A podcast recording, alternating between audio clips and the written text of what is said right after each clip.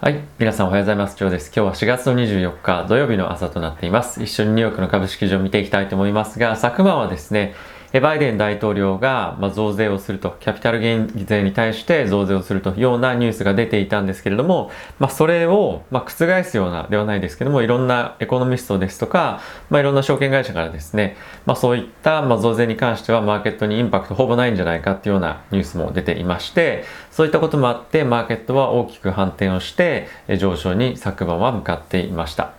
で、出来高なんですけれども、金曜日ということも、まあ、あってかですね、まあ、若干弱かったんですが、まあ、そこそこ、まあ、そんなに悪くなかったんじゃないかなと思っています。まあ、ただ1週間を、まあ、通してみると、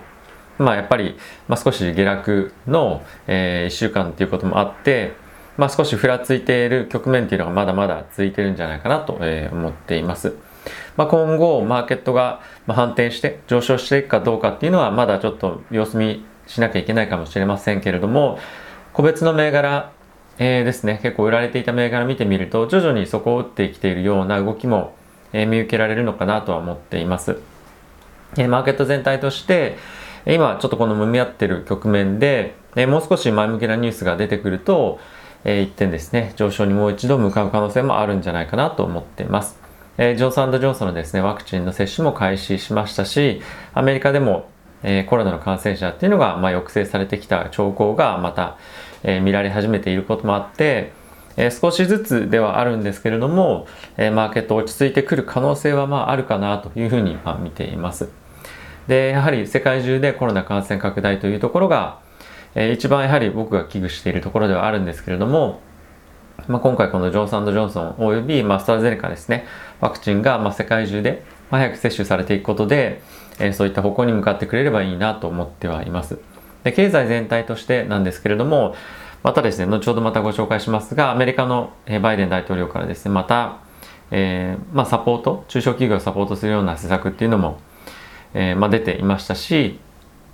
まあ、確実に、ま少しずつではありますけれども経済の回復の方向に向かっているのは、ま間違いないんじゃないかなとは思っています。ま楽観視はしていませんが、え徐々にまあ、足場がですね固まってくる、まあ、そういったような今状況に、まあ、向かいつつあるかもしれないなというような今感じですかね、えー、月末に関してまたいつものように、えー、売りのフロー出てくるかもしれませんが、まあ、そういった局面で、え、買いに入って狙っている人もいると思いますのでそんなに大きく崩れることはないんじゃないかなと思ってます。で仮想通貨ビットコインですとか、まあ、イーサリアムもですね一時期大きく売られる局面ありましたけれどもまあ、その後は、まあ、かなり底堅く、まあ、アルトコインですね、まあ、そういったところが売られてましたけれども、まあ、非常にやはりメジャーどころっていうのはそこまでまあ大きく影響を受けてなくて、えー、まあ僕は非常に底堅い値動きだったんじゃないかなと一連の動きは見ています。では、えー、株価の指数見ていきたいと思うんですが、えー、ダウがですねプラスの0.67% S&P がプラスの1.09%ナスダックはプラスの1.44%ラッセル2000小型株は1.76%というような、え水準となっています。アメリカの10年債の金利なんですけれども若干上がっていて1.56%というような状況となっていました。まあ、金利ほとんどここ最近動かなくなっているので株式主導のマーケットというふうに、えなっていますけれども、まあ、リスクオンかどうかっていうと、まあ、この1週間見てみると、まあ、そうではないかなという感じですね。まだまだ様子見のマーケットだとは思っています。で、昨日やはり買われていた銘柄見てみると、えー、金融系ですとか、まあ、とはテック関連ですかね、まあ、そういったところが、まあ、非常に強いですけれども、まあ、やはり今、えーま、底堅い銘柄どこなのかっていうふうに探した時に、ま、このテックだったりとかあとコモディティも非常に調子良かったんですけれども、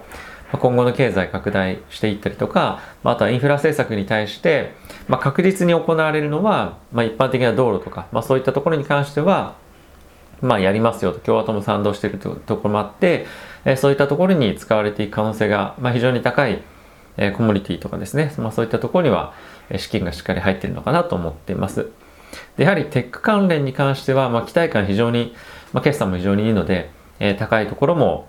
えー、まあ、出てきているというのは、まあ、高いところとか、まあ、しっかり上昇してきているというところも、え今後決算に向けてもあるのかなと思っています。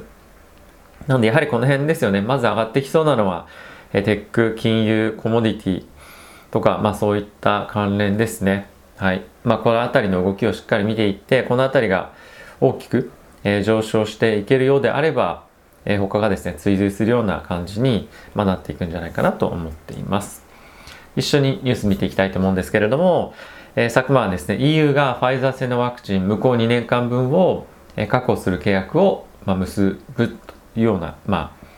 まあ、予測というか今現在交渉中というようなニュースが出てきていましたまあ、約18億回分ということなんですけれども、まあ、これはです今後ブースターショット、まあ、3回目の接種でワクチンの有効性を高めるとか、まあ、そういったようなものに対して使っていくというようなことですね。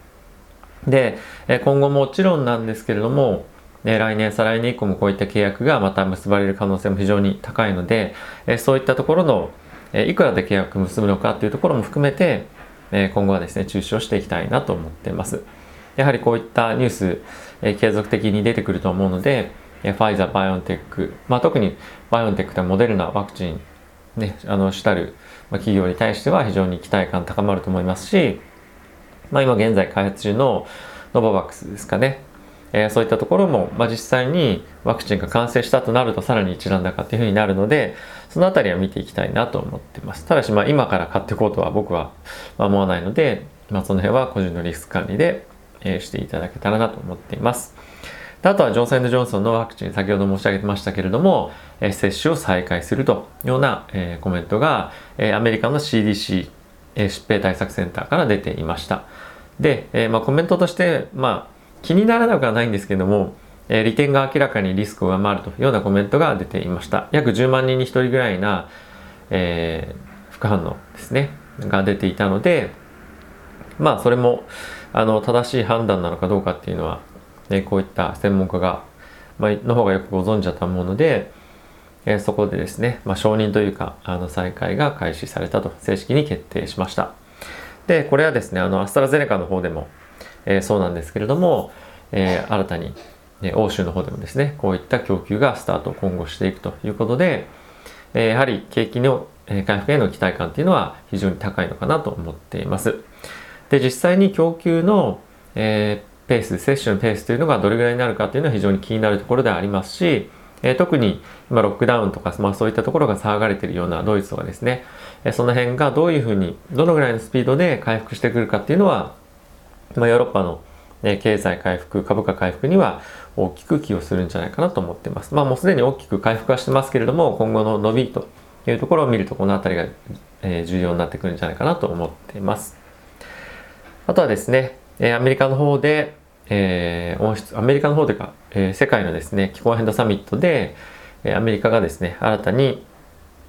えー、温室効果ガス30年に半減というところを、えー、明言をしていました。でオバマ大統領あの政権の時にはですね、2025年までに、えー、約排出量26%から28%の削減ということを明言してましたけれども、まあ、今回アメリカがですね、実際にこのえー、まあ、サミットで、まあ、こういった発言をしたことによって、まあ、これがゲームチェンジャーだっていうふうに言う人も、まあ、いてですね、えー、世界的に気候変動に対して対策をしっかり練っていこうというような、えー、まあ、機運がさらに一段と高まったんじゃないかなと思っています。日本もですね、新たに2030年度の温室効果ガスの排出量、2013年比っていうところではありますけども、46%削減していきましょうという目標を、え示しました。で、従来目標なんですけれども26%というところから、まあ、大幅に拡大させるというところでですね、えー、今後しっかりと企業と、まあえー、連携して進めていくことになるとは思うんですが、まあ、こういった発言が出たことで、えー、もう一度ですね、えーまあ、クリーンエネルギー関連の銘柄に注目が再度集まるんじゃないかなと思ってます。で、ここ最近またじりっと、えー、ICLN ですとかそういった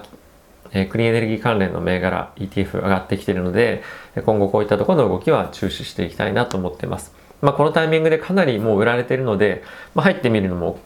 え面白いかなと個人的には思っています。はい。あとはですね、アメリカの政府で、まあ、経営難に、えー、陥っているですね、まあ、イベント関連ですとか、まあ、映画館とかですね、そういったところに対しての支援を、まあ、再開するというニュースも、えー、入っていました。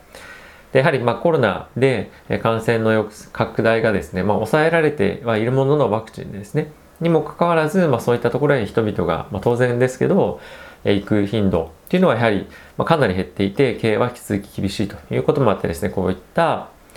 え、まあ、対応策はですね、え、今回また改めて開始したということになっているのでまだまだやっぱりアメリカの実体経済としては、まあ、外に出ていくっていうような機運は今全くっていうか、まあ、僕現地にいないんで分かんないんですけど話を聞く限りは、まあ、かなり、えー、気にされているということで、えー、本当に必要最低限の外出にまだまだとどまっている状況というのにはあるのかなと思ってます。でそういった意味ではですね、やはりコンシューマーステープルというふうに言われている、